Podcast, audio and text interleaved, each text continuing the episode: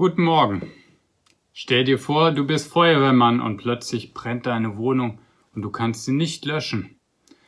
Stell dir vor, du bist Polizist und wirst auf offener Straße überfallen und schaffst es aber nicht, dich zu verteidigen. Stell dir vor, du bist IT-Experte und dein Computer wird von einem Virus befallen und du schaffst es nicht, deine Daten zu retten. Stell dir vor, du bist Arzt und hast schon zig Menschen geholfen. Jetzt wirst du selber krank und kannst dich nicht heilen. Welche Fragen gehen einem dann durch den Kopf? Wie konnte das passieren? Warum bin ich gescheitert? Ich bin doch Experte. Und auch die Mitmenschen schütteln vielleicht verwundert den Kopf. Konnte der oder diejenige sich denn nicht selber helfen? Tja, es gibt da im Deutschen das Sprichwort, wer den Schaden hat, braucht für den Spott nicht zu sorgen. Zur Zeit Jesu gab es noch ein anderes Sprichwort. Arzt, hilf dir selbst. Was du also beruflich kannst bzw. vorgibst zu können, sollst du doch bitte auch zu Hause und bei dir selbst anwenden können. Es drückt so ein bisschen das Unverständnis und vielleicht den Spott aus, wenn jemand anderes scheitert, besonders wenn dieser andere ein hohes Ansehen hat oder immer schon anderen Leuten geholfen hat oder gute Ratschläge gegeben hat. Wir befinden uns mitten in den Osterfeiertagen, genau zwischen Karfreitag und Ostern. Es ist Kar-Samstag, der Tag, an dem Jesus Christus im Grab lag. Ein Tag der Ohnmacht und der Gottesferne. Jesus Christus, der Heiland, der Messias, der noch von kurzem von der Menge als König gefeiert wurde, liegt nun tot im Grab. Die ultimative Niederlage, oder? Und auch hier stellten sich die Menschen die Frage, musste das sein? Konnte er sich denn nicht selber retten? Und so wurde auch am Kreuz gespottet.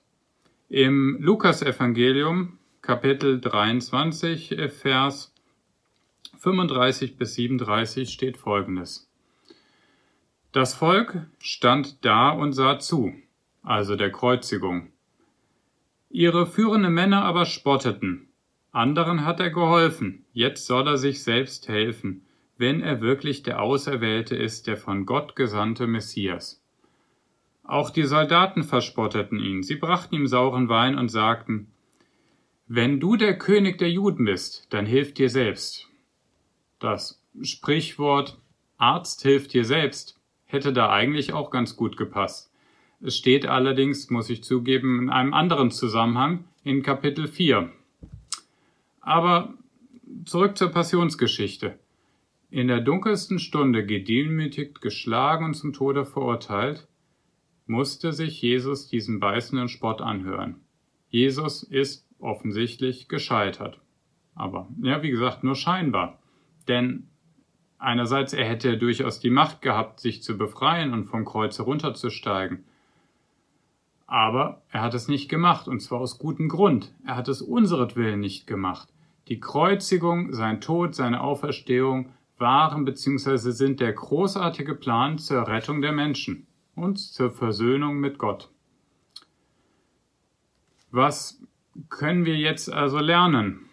Vielleicht bist du irgendwo im Leben gescheitert oder hast eine Niederlage erlitten.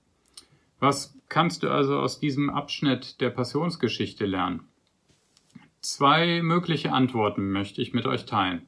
Erstens, Gott ist durch Jesus Christus Mensch geworden und hat auch Leid und Not kennengelernt. Als Beispiel, ich saß mal einer Patientin gegenüber und musste ihr eine Krebstherapie erklären. Ich hatte kaum begonnen, da sagte sie zu mir, Sie haben gut reden. Sie sitzen ja auf der anderen Seite des Schreibtisches. Da hatte sie recht. Ich hatte solch eine Krebstherapie nie am eigenen Leib erfahren. Bei Jesus ist das komplett anders. Jesus, der, als der große Arzt des Lebens, sitzt nicht nur einfach auf der anderen Seite des Schreibtisches, er ist den Weg von Leid, Verlust, Ohnmacht und Tod selbst gegangen. Deswegen ist er umso mehr vertrauens- und glaubwürdig. Er hat eigene Erfahrung damit. Zweitens, rechne mit Gottes Macht und Kontrolle. Das vordergründige Scheitern wurde zum großen Sieg. Wie schnell rufen wir uns selbst oder anderen zu, ja, Arzt hilft dir selbst oder sieh zu, wie du dich selber wieder befreist. wie du mit deiner Niederlage zurechtkommst. Letztendlich hast du in dieser Situation zwei Möglichkeiten. Entweder du kannst dich auf die Seite der Spötter stellen und sagen, warum hat Gott das zugelassen? Hätte er das nicht verhindern können?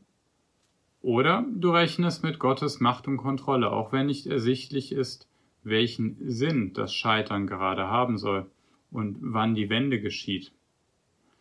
Im Vertrauen auf Gott. Mögen diese Feiertage dich daran erinnern, dass Gott die Macht hat, das Scheitern in einen Sieg zu verwandeln. In diesem Sinne wünsche ich dir frohe Ostern.